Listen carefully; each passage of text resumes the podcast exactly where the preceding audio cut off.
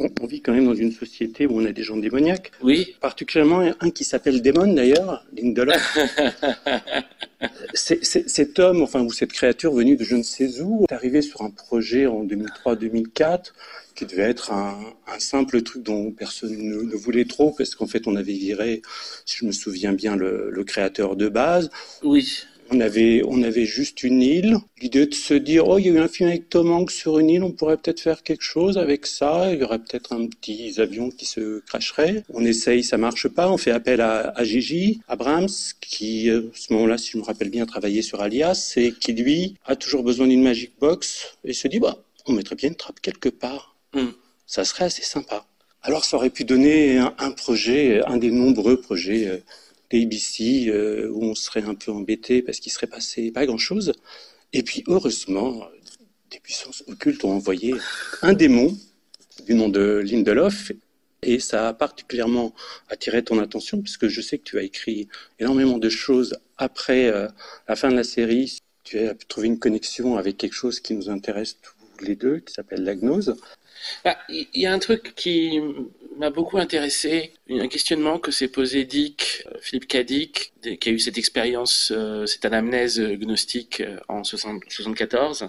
Pendant deux mois, il avait une voix qui parlait dans sa tête et ensuite il a mis toutes les années qui ont suivi à essayer d'analyser ce qui lui était, ce qui lui était arrivé et en quoi ça se reconnectait avec tout ce qu'il avait parcouru en tant que romancier, romancier de science-fiction. Et c'est évident quand on lit même les tout premiers romans de science-fiction de Philippe Dick qu'il y a une connexion qui est, indubitable en termes non seulement des thématiques ou des, des idées clés, mais surtout la façon dont soudain apparaît nettement que un des pans de la science-fiction qui est euh, euh, la dystopie recoupe la vision de ce qu'on a appelé les gnostiques à savoir la vision d'un monde comme une prison. Un monde comme une prison euh, rempli de, flics qui, euh, chez les gnostiques, sont les anges, les archontes, et avec une sorte de mauvais démiurge, mais qui fonctionne aussi comme un dictateur d'un d'un État totalitaire. Edic, se demandant comment ça se fait qu'il ait reçu ça, analyse à partir d'un article écrit par Stanislas Lem, l'auteur de Solaris, qui parle de Dick et qui dit que Dick est allé chercher des pierres précieuses euh, dans ce que les autres, euh, les autres écrivains considèrent comme la poubelle.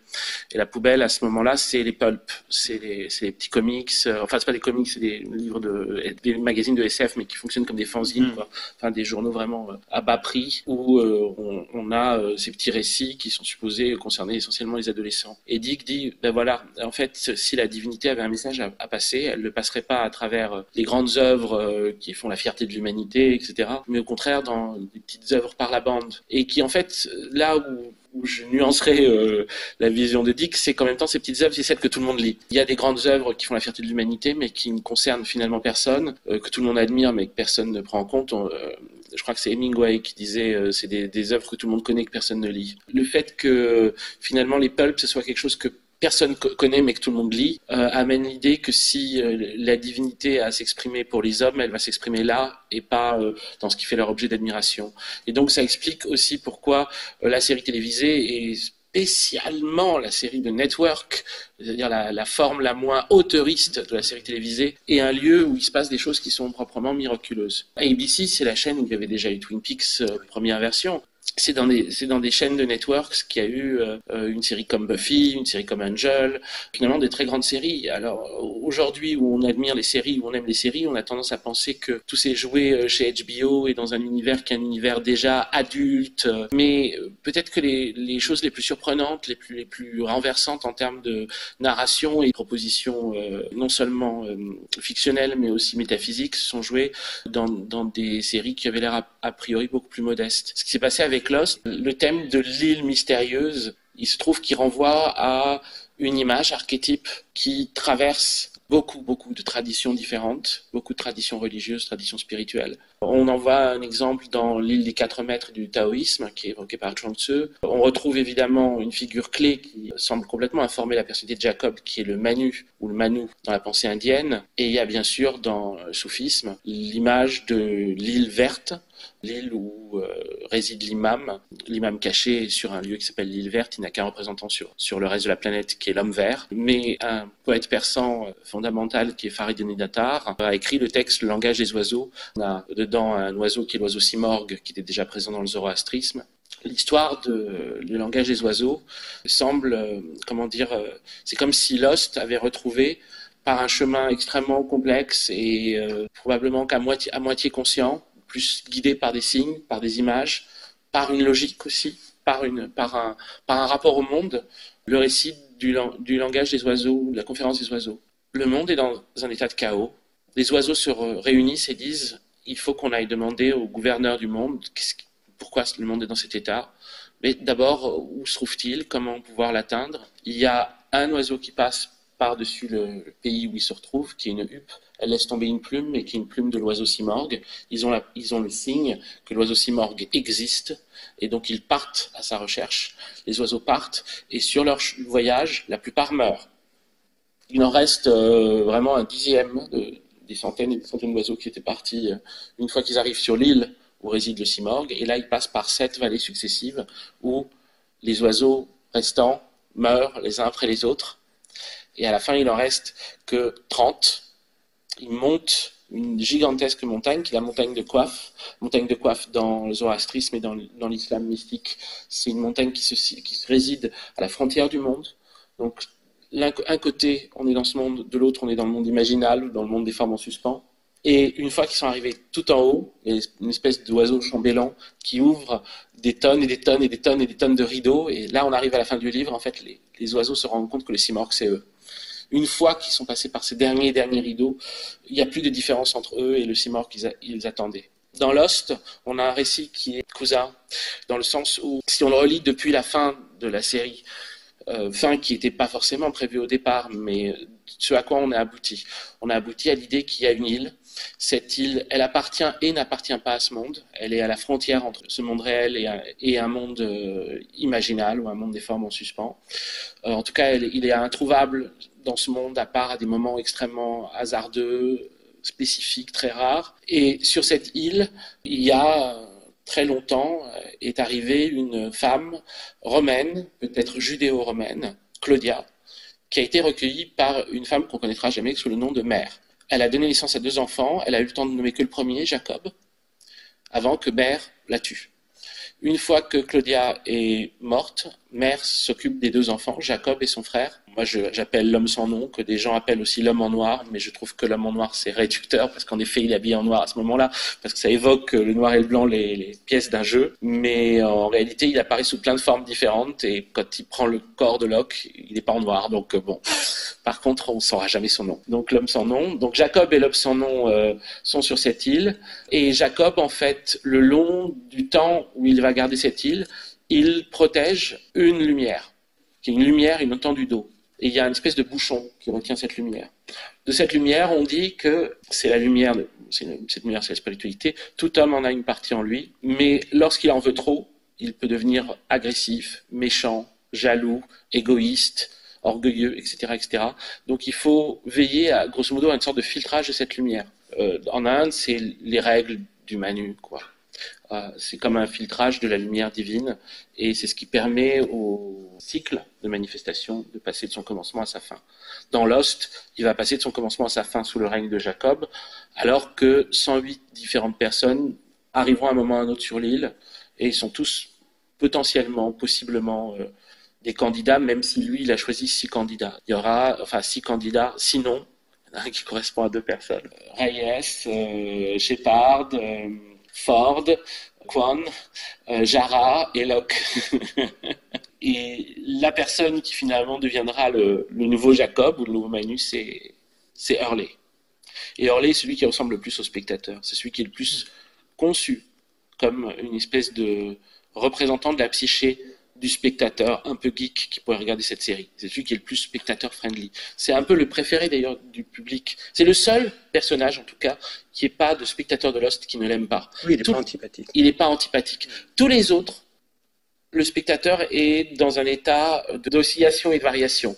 Il peut détester Jack parce que Jack ne fait pas avancer le récit, et à un moment, Jack l'émeut énormément. Il peut euh, adorer Sawyer parce que Sawyer est moqueur, drôle, etc. Et à un moment, Sawyer a un geste un peu trop violent ou un peu trop égoïste et qui fait que le spectateur se retire. Il peut adorer Locke parce que Locke est un mystique qui suit les signes, etc. Il y a un moment où Locke fait un acte parfaitement injuste, parfaitement gratuit, euh, complètement illégitime et qu'il ne revendique que de sa, enfin comment dire, qu'il justifie par sa foi. Et on, quitte Locke. Il peut être extrêmement ému par Saïd, etc., ou par les Quan, mais pareil, il aura des dissociations. Hurley, il est stable par rapport à, Lost. D'où le nom d'un épisode, tout le monde aime Hurley. Tout le monde aime Hurley, oui, absolument, c'est ça. Tout le monde aime Hurley, et c'est difficile de faire autrement. Lui, sa seule crainte, c'est qu'on puisse ne pas l'aimer. Oui, et, et, en tant que tel, de toute façon, il y a un truc extrêmement euh, sensible dans ce personnage. Mais ce qui est beau, ce qui est complexe, et c'est ce qui fait tout le côté malicieux de Damon Lindelof et qui fait qu'il est un petit peu un petit démon quand même malgré tout, c'est que Hurley va être secondé par Ben, c'est-à-dire par le personnage, l'adversaire principal du récit, que bien sûr on a vu euh, être humain des tonnes et des tonnes de fois, et courageux, etc., mais qui a fait les plus grosses conneries et, qui est à la source de la mort de Jacob de toute façon, par euh, sa jalousie, euh, son, manque de confiance en lui, son orgueil, etc. etc. Donc c'est la team, c'est Hurley plus Ben. Ça, c'est très très intéressant. C'est une idée géniale. C'est une manière aussi de penser le récit. Euh, Jacob est impensable sans son frère qui va créer l'espèce de, faille à l'intérieur de sa, tapisserie qui fait qu'il pourra être tué et qu'on pourra passer un cycle suivant. C'est intégrer de toute façon le principe de la destruction du cycle à l'intérieur de la création du cycle. Et ça, c'est important par rapport à une série. Et c'est pour ça aussi que Lost se finit vraiment, dans le sens où il a accompli ou abouti une espèce de, on va dire, de perfection dans, sa propre réflexion sur lui-même. Il y a beaucoup de gens qui ont été déçus par la fin de Lost, c'est la vie. Tout le monde ne peut pas aimer tout, malheureusement. Mais euh, pour ceux qui ont aimé Lost, c'est très difficile de voir ce qui pourrait être fait de plus accompli en termes de récits euh, sacrés au sein d'une série. C'est une série euh, incroyablement riche de par justement la, très bonne idée d'avoir dit on, va, on n'a pas un personnage principal, on a euh, une tonne de personnages, on est confronté à leurs problématiques, à leur, euh, à leur solitude justement, et on, on, suit leur trajectoire. Il y a une intelligence incroyable au niveau du scénario avec le jeu sur les flashbacks qui après deviennent des flash forward. Et, et ça, c'est excellent. Et aussi ce, ce, désir du spectateur à un moment, il faut absolument qu'il quitte l'île.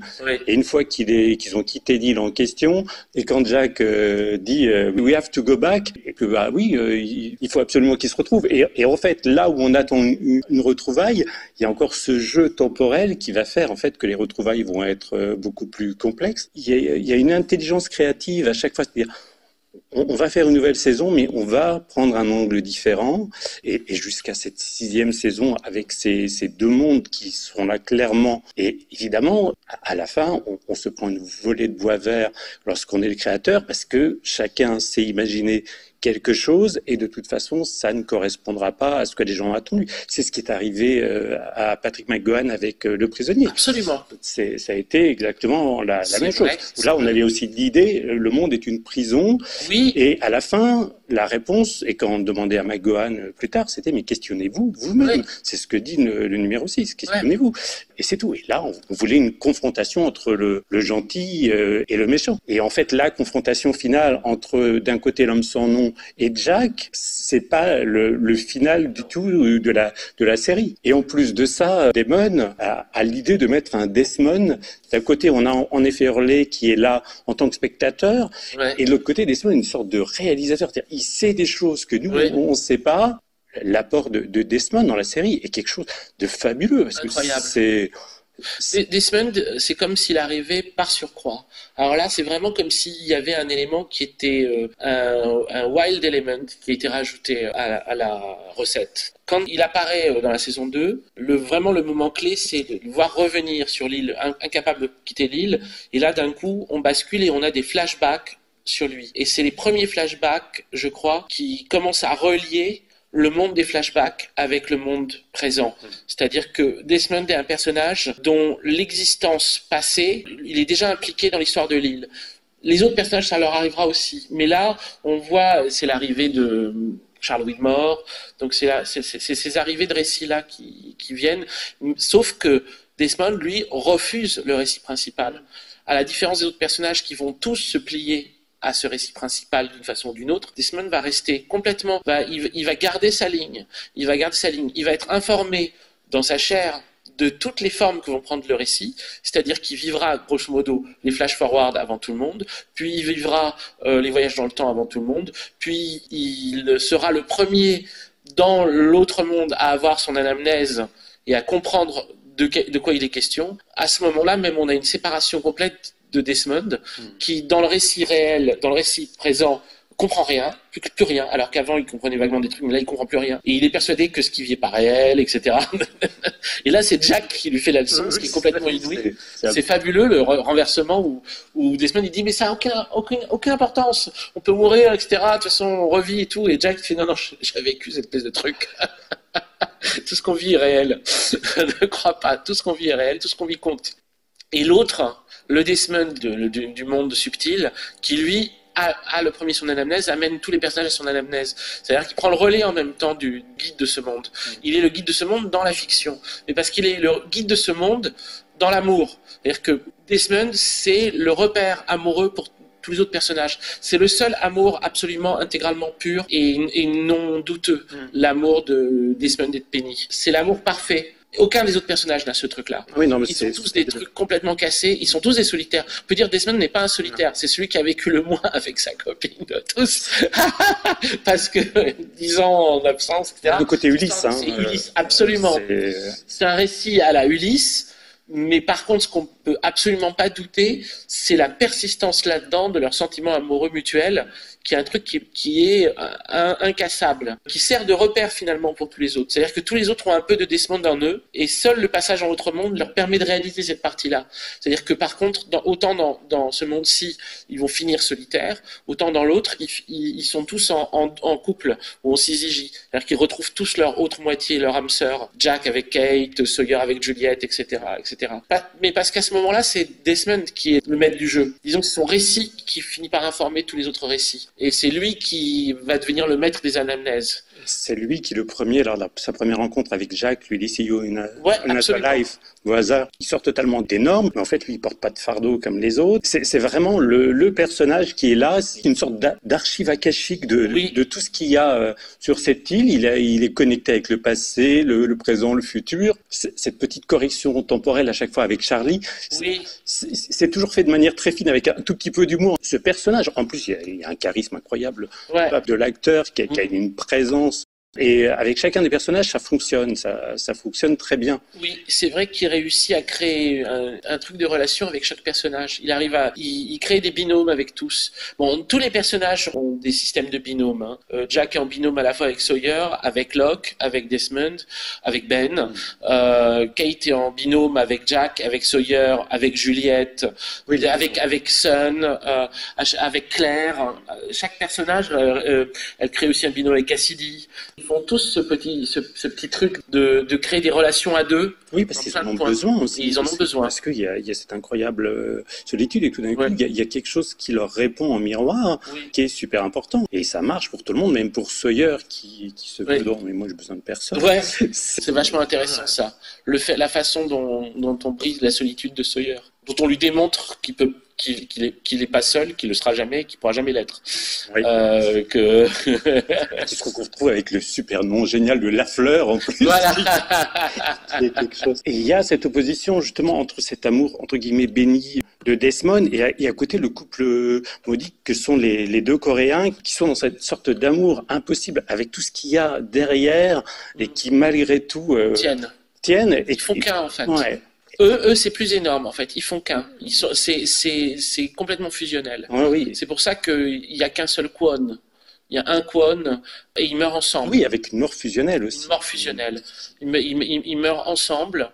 Eux, ils, démarrent comme un couple cabossé mm. et ils arrivent à trouver leur, leur, signification dans une, dans une fusion unitive complète. Ce qui est un peu différent du cas de Desmond et Penelope, qui sont sur une forme finalement plus classique d'amour. À moins qu'on puisse dire que d'un côté, on a un amour qui renvoie à l'Odyssée et Ulysse, et de l'autre, quelque chose qui serait euh, plus proche carrément l'idée de l'androgyne platonicien, mm. ou quelque chose comme ça, pour euh, Jean.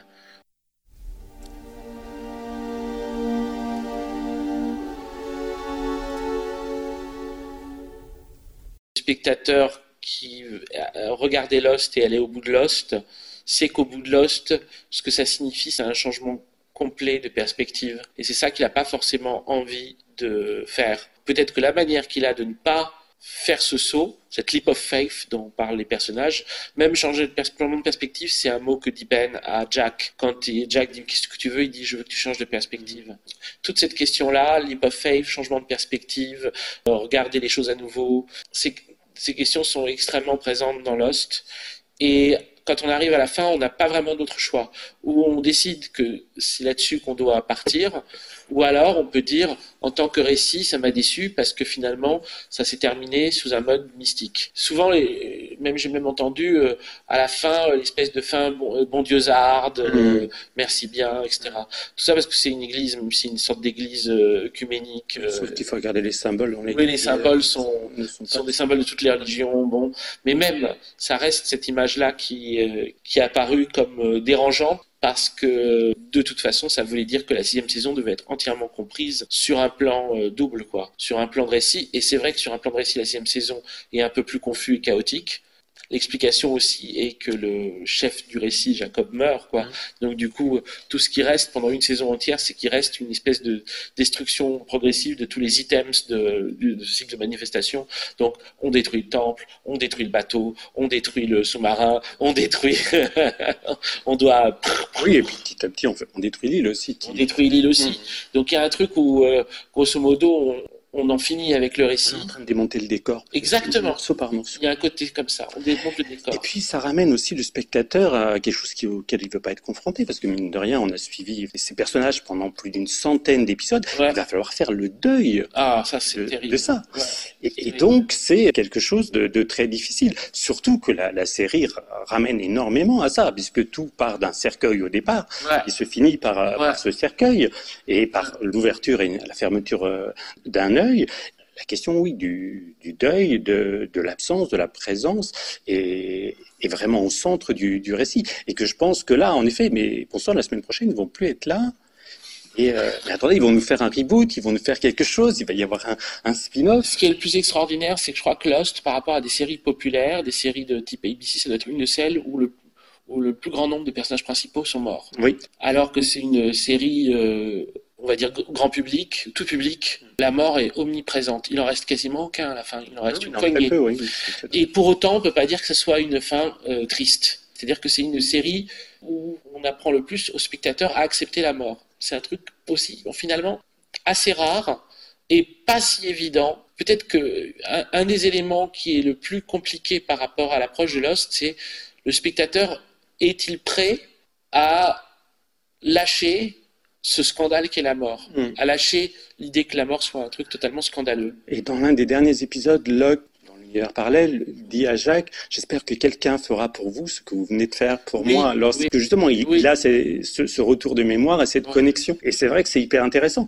Et la, retrouvaille de chacun euh, des couples, parce qu'il y avait quand même une logique assez, assez fabuleuse. C'était à chaque fois que deux personnes commençaient à s'embrasser, on était sûr qu'il y en a une des deux qui ah allait être flinguée très vite. Et en fait, la, les deux ou trois derniers épisodes sont justement les, les, retrouvailles de chacun de ces couples, mais avec une sérénité qui est là. Et, de voir justement, d'avoir vu l'enfer de Saïd dans la dernière saison, qui, a perdu totalement ses repères, qui a perdu, qui a perdu tout, et, de se dire, mais bon sang, et là, la retrouvaille à la fin, justement, autour de cette baston, il a retrouvé ce qu'il ce qu'il cherchait, et pas ce qu'il pensait chercher puisque son amour, il pense l'avoir perdu. Dans, la euh, dans, la personne de Nadia. Voilà. Et en, réalité, on se rend compte que c'est pas Nadia du tout, c'est Shannon. Oui. Ouais. Ça, c'est intéressant aussi, c'est vachement intéressant. Parce qu'une des, une des, une des malédictions de Saïd est de, de, croire que son amour est de toute façon perdu. Mm. Son amour est de toute façon Nadia et c'est de toute façon un amour perdu. Et c'est ça qui est son, c'est ça qui est son pôle de désorientation le plus grand. Il y a un autre mystère qui restera, c'est qu'est-ce qui passait dans la tête de l'acteur qui jouait Monsieur Echo. Qui parte Qui parte et qu'on ne le voit même pas. Il supportait pas le climat. Ouais, ouais, je sais bien. Mais, mais ce personnage euh, était extraordinaire. Et le duo, lui et Locke... Était fabuleux. C'est, son apôtre qui construisait son église. Oui, il y, avait quelque chose euh, d'extraordinaire. Et d'un côté, en plus, il y avait euh, chez Echo ce côté chrétien, euh, Église, et de l'autre côté Locke, le côté chamanique, justement. Et c'était c'était très intéressant de cette rencontre entre d'un côté le chamanisme et de l'autre côté, voilà, le, Dieu unique qui, est là. Et je, je vais créer, je vais pour Dieu, je suis arrivé sur une île, il faut absolument que je foute mon, église. voilà. tu n'es pas prêtre à l'origine. Tu n'es pas prêtre. Oui, mais il a été, c'est bon, il a eu prêtre, c'est pas grave. C'était assez intéressant parce qu'il y avait l'opposition entre le côté rationnel de Jack et le côté mystique. Oui. Et après, là, il une subdivision dans le mysticisme. Voilà, il y avait, il y avait aussi ça. D'un côté, euh, une vision beaucoup plus animique, chamanique, et de l'autre côté, une vision régie avec, avec un ordre. Et c'est super intéressant de, de, de, voir tout ça. Et... Carrément. Et le moment où, euh, où Locke se met à douter, un moment absolument fabuleux, euh, où soudain, euh, voilà, il perd de foi et Monsieur Echo qui veut qu'il garde la foi. La façon dont même dans la saison, dans saison 3, leurs derniers échanges sont savoureux, quoi. Il y avait un groupe Facebook qui s'appelait Un morceau de moi est mort avec Monsieur Echo. Uh, Piece of Me Died with Mr. Echo. Je faisais partie de ce groupe. C'était pendant que la série était diffusée. Il y avait vraiment des personnes qui ne se remettaient pas, qui trouvaient, qui ne supportaient pas l'idée qu'on ne revoit pas Monsieur Echo. Ils ont essayé de le faire revenir dans la sixième saison.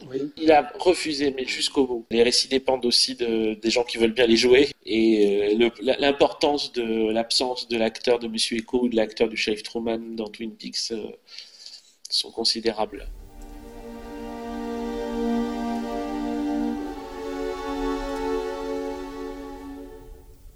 Je ne veux pas faire les Cassandres parce que je suis contre les prophètes du pessimisme et tout ça. J'ai du mal à croire qu'une autre série réussira à refaire ça. Mais le problème, en fait, vient de l'institutionnalisation. Enfin, comment dire, à partir du moment où un médium devient l'objet d'un grand respect, il perd aussi une part de sa liberté, une part aussi de sa grâce. Je dirais que The Leftovers saison 3, c'est un peu le moment où Lindelof médite sur l'impossibilité pour lui de réaliser un récit sacré. Le grand récit euh, apocalyptico-gnostique de The Leftovers est impossible. Qu'est-ce qui le rend impossible? Il avait réussi à faire vraiment un, Book of Jacob avec, mhm. euh, avec Lost. Et Leftovers, c'est un peu comme si le moment mystique des créateurs de séries était juste derrière lui. Ils sont juste passés à côté. Il disait exactement l'inverse au tout début du moment de la saison 3, c'est-à-dire qu'il avait donné une interview où il disait on est peut-être à un moment magique de la création de série, on voit avec, avec Fargo qui fait des choses extraordinaires, euh, Twin Peaks va revenir, euh, et il comparait ce moment-là au moment de créativité qu'il y avait dans les années 60 pour la pop musique. Il disait, c'est comme, c'est comme ces années où d'un coup, on pouvait avoir coup sur coup un grand disque des Beach Boys, un grand disque des Beatles, un grand disque, etc., etc., etc., etc. Il disait, c'est pour ça que j'annonce un peu la saison 3 avec cette chanson des Beach Boys, euh, Don't Worry Baby et tout. Il y a, mais ça, je, dirais, c'est le souhait de Lindelof plus que ce que sa série montre. Lindelof était dans le souhait que on rentre dans la grande période des séries, mais la saison 3 de Leftovers a quelque chose de très désenchanté par rapport à ça.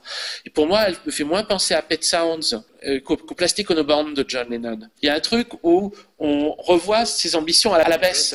C'est sublime. Hein J'ai été bouleversé par cette saison 3 de Leftovers. Mais un peu comme j'étais bouleversé par le, la carrière solo de John Lennon, sachant qu'elle suit le moment où on pense que tout va pouvoir se réaliser dans le monde et qu'il y a un moment où on dit non, le, grand truc lui-même, ça va pas se passer comme ça. Ça reste... Euh, malgré tous les, effets qui ont commencé à avoir lieu, on sent qu'ils sont déjà en train de se dissiper, que quelque chose a repris la main. C'est peut-être le, problème, je dirais, de la HBOisation des ah séries et du fait que tout d'un coup, on s'est dit, mais au fait, avant les séries, c'était justement, on était dans le pulp, c'était un art mineur. Oui. Et là, tout d'un coup, il y a eu cet art euh, voilà, les séries, c'est devenu un art. On, avait, on, avait le cinéma, mais là, il y a quelque chose, et on a justement le milieu du cinéma qui vient là. Oui.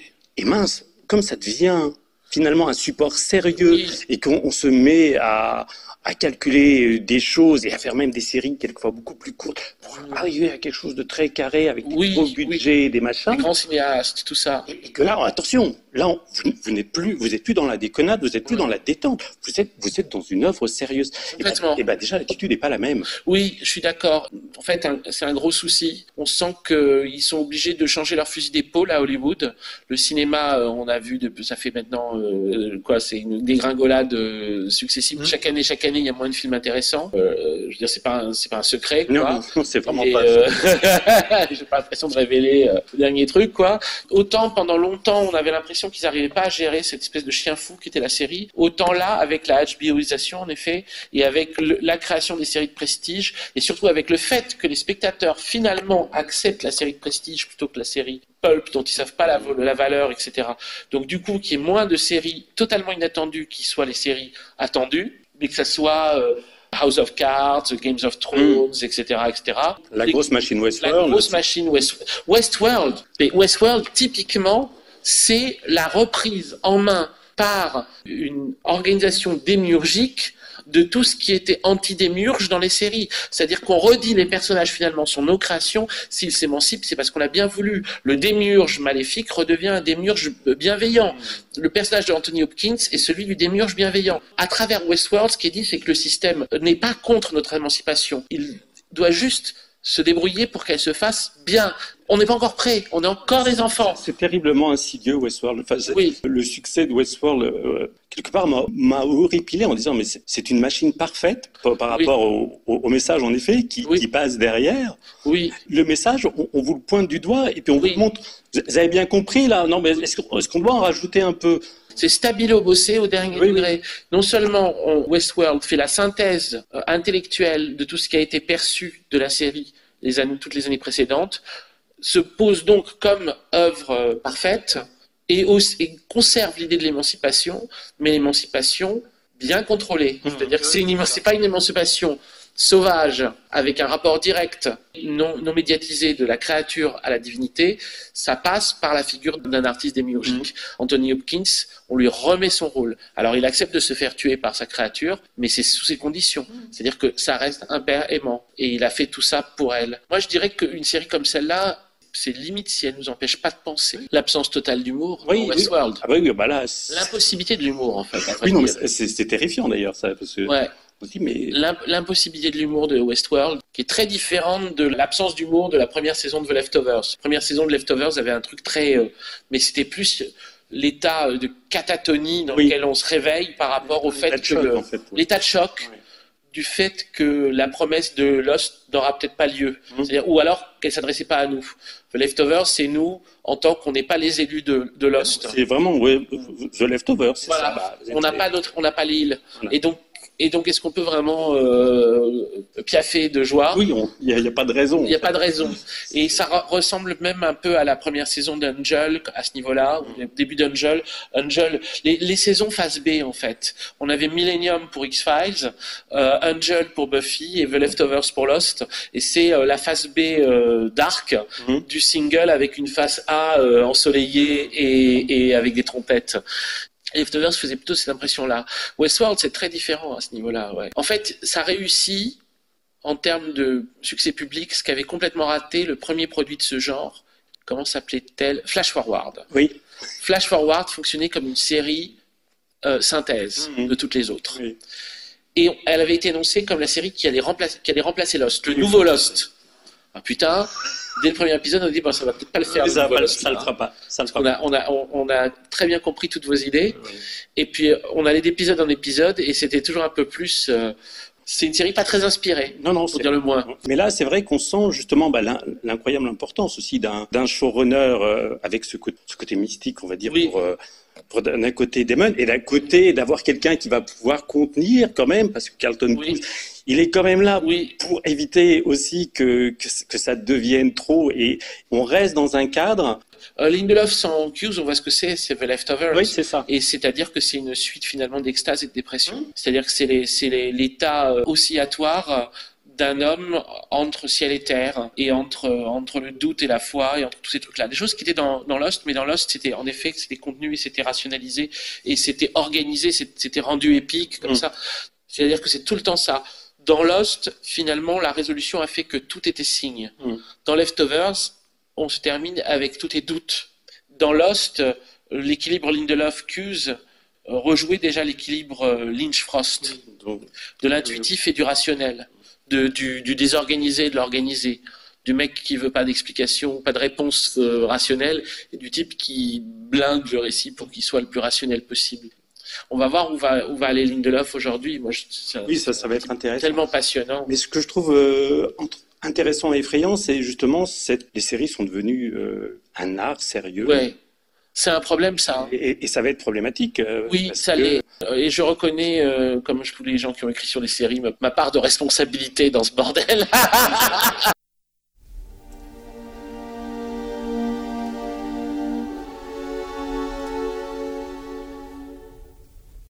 Pourquoi cette histoire de non-roi C'est une réaction à Game of Thrones? Oui, sans roi. Excusez-moi, oui. mais... Je peux expliquer ça de façon très simple. C'est, je crois que vraiment, si je pouvais éviter d'utiliser le terme gnostique pour le restant de mes jours, je le ferais. Ce terme, il est maudit. Ce terme, il a été choisi par les chrétiens pour définir leurs ennemis. Oui. C'est pas une juste terminologie, c'est un terme péjoratif. Quand on dit de quelqu'un ou d'une œuvre finalement qui est gnostique, c'est pas lui faire honneur, parce que c'est dire que elle s'y croit, elle croit qu'elle sait c'est ça que ça veut dire. C'est ceux qui, c'est les, les, petits sachants, c'est les petits qui croient savoir. C'est des poufs de leur gueule. Alors, comme je me retrouvais, pendant que j'écrivais ce livre-là, à avoir cette idée que, bon, je pourrais pas totalement éviter le terme gnostique parce que ce serait, comment dire, une coquetterie qui rendrait le tout incompréhensible. Je vais essayer de l'éviter au maximum. Et, dès le début, j'ai décidé que j'allais l'utiliser le moins possible. Essentiellement dans les citations, c'est-à-dire dans les textes qui parlaient d'eux, et forcément utiliser le terme gnostique, et aussi quand je parlais de la façon dont les chrétiens les percevaient. Mais sinon, je n'avais pas utilisé ça. Et je me suis dit, mais il faudrait quand même peut-être un terme pour pouvoir parler d'eux. Et eux, de toute façon, peut-être qu'ils avaient des termes pour se définir malgré tout. Et il se trouve que dans leur texte, même s'il ne s'agissait pas d'une personne ou d'un groupe spécifiquement, mais en général, toute personne qui écoute la parole de Jésus dans les textes de Nagamadi, Jésus donne plusieurs noms à ses auditeurs. Il les appelle les hommes de l'autre monde, ils les appellent les étrangers, et ils appellent Abasileus Genea, qui signifie ou génération sans roi, ou race sans roi. Génération sans roi, race sans roi. Bon, les sans rois. C'est les sans rois. En fait, ça renvoie à une autre phrase que dit Jésus dans un texte qui s'appelle Dialogue du Sauveur, qui est aussi dans le texte de Nagamadi, qui est je suis, je suis venu à vous comme un soutien et non comme un seigneur, je suis votre frère en secret. Donc à partir de ce moment-là, on comprend qu'il s'agit de personnes qui ne voient pas la divinité comme un seigneur, qui ne voient pas la divinité comme une autorité, qui ne voient pas la divinité comme hiérarchiquement supérieure à eux, et qui doivent penser à la divinité tout autrement, à l'envers de ça. Ça va avec tout ce qu'on a dit sur les séries jusqu'à mmh. présent. C'est complètement dans ce sens-là.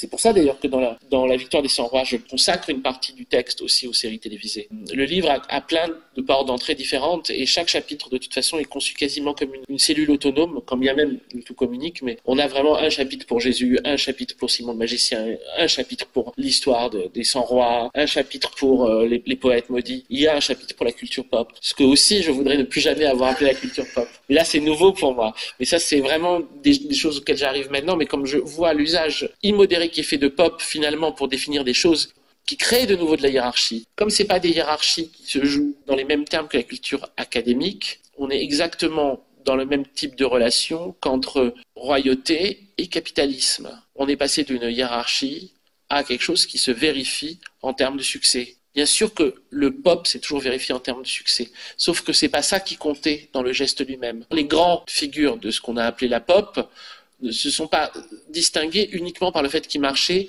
par le fait qu'ils préféraient faire quelque chose que simplement marcher. Comme les Beatles. Mm. À un moment, ils préfèrent faire autre chose que ce qu'ils font, quand bien même ça marcherait moins, parce que ce qu'ils ont à dire est trop important.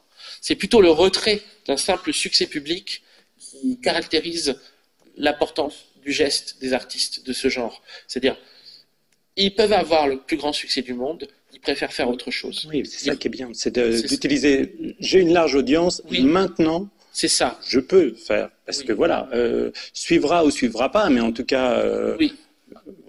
Et ce que dit Jésus dans l'évangile de Thomas, c'est quasiment ça, c'est il dit que celui qui a la puissance, que celui-là puisse renoncer.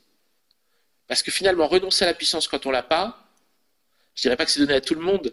Enfin, grosso modo, la question se pose pas. C'est ça qui, qui est en jeu. Et à partir du moment où finalement, aujourd'hui, on parle de culture pop, c'est aussi dérangeant, je dirais que la question de gnosticisme, mmh.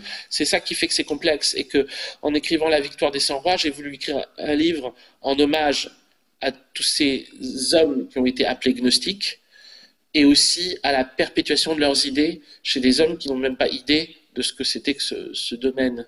Et avant tout, essayer de voir comment la parole de Jésus a été bien plus clairement continuer, perpétuer, exécuter en dehors de son fan club officiel, qui est le christianisme. Voilà. Siège social. voilà, siège social, voilà. C'est ça l'idée. C'était de dire, OK.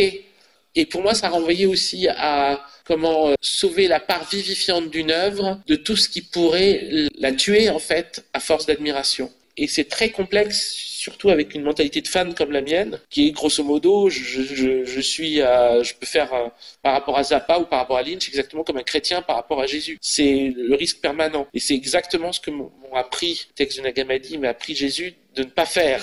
Voilà. Je parle comme, un reborn quand je dis ça. Et je parle pas de je parle pas de, Jésus comme un Jesus reborn. Heureusement qu'il me protège, etc., etc. Mais vraiment comme euh, quelqu'un qui avait une parole, quelqu'un dont on écoute la parole. C'est ça qui me semble le plus important. Et le livre de la victoire des 100 rois, quoi, essaye à partir de aujourd'hui de relire cette ligne de l'histoire. Les textes de Nagamadi restent encore complètement à lire. C'est anormal qu'il y, ait eu si peu de lectures, c'est anormal qu'il y ait eu si peu... Dit en deux mots, quoi, c'est les textes qui ont été retrouvés dans le désert égyptien en 1945. C'est 1000 pages, c'est l'équivalent d'une Bible en soi. C'est 44 textes. Euh, c'est peu diffusé en France. Très peu, et il a fallu attendre 60 ans pour avoir une première édition complète. il y a 10 ans, il y a une Pléiade, et elle est vraiment euh, pas bien, cette Pléiade. Pardon. Comme ils ont pris 44 traducteurs pour les 44 textes quasiment, je ne plaisante pas, c'est probablement un truc pour voir les choses au rabais. Donc c'est, en fait, c'est une édition cheap, l'édition Pléiade des textes gnostiques. C'est une édition bâclée et cheap. On ne peut pas la considérer comme autre chose. Il n'y a pas de continuité dans, dans, ça. Là, je suis en train de travailler sur le personnage de Marie Magdala, alors Marie de Magdala, elle a cinq noms différents pour les cinq fois où elle apparaît dedans. Non seulement ça, mais dans l'index, elle est répertoriée aux cinq noms différents. D'accord. Donc il n'y a eu aucun travail d'unité. On est face à un truc qui s'appelle la Pléiade, qui est supposé être le sommet de ce que euh, l'édition peut faire. Le truc genre euh, l'édition ultime et absolue. Et leur livre sur les gnostiques, c'est juste une usine à gaz désolé quoi, mais l'édition de l'Université de Montréal dans des volumes cheap en jaune avec André Vautier et a plus d'unité et a plus de sens. Donc c'est un gros souci. Euh, il y a un truc à démarrer qui va être dur à démarrer. Ça fait 60 ans. S'il y a vraiment eu des grands livres qui ont été écrits sur ces textes-là, il y a eu le livre d'Hélène Pagels, Les Évangiles secrets.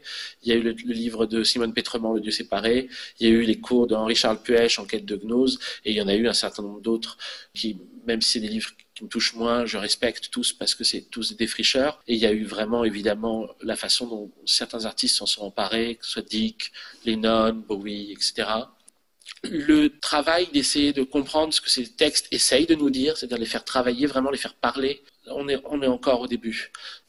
En gros, soit euh, je disparais de la surface de cette terre parce que it is my time, soit j'en ai pour le restant de mes jours avec d'autres choses, mais le travail qui a été commencé avec les 100 rois doit être continué. Donc, même si j'écris un texte sur, mettons, Shakespeare ou sur euh, Jacques Rivette ou sur euh, Supernatural, ça sera encore un texte qui va me permettre d'explorer euh, des choses que j'ai pas encore explorées dans les textes de Nagamadi. Hmm. C'est une belle quête. Hein. Un homme doit avoir une quête.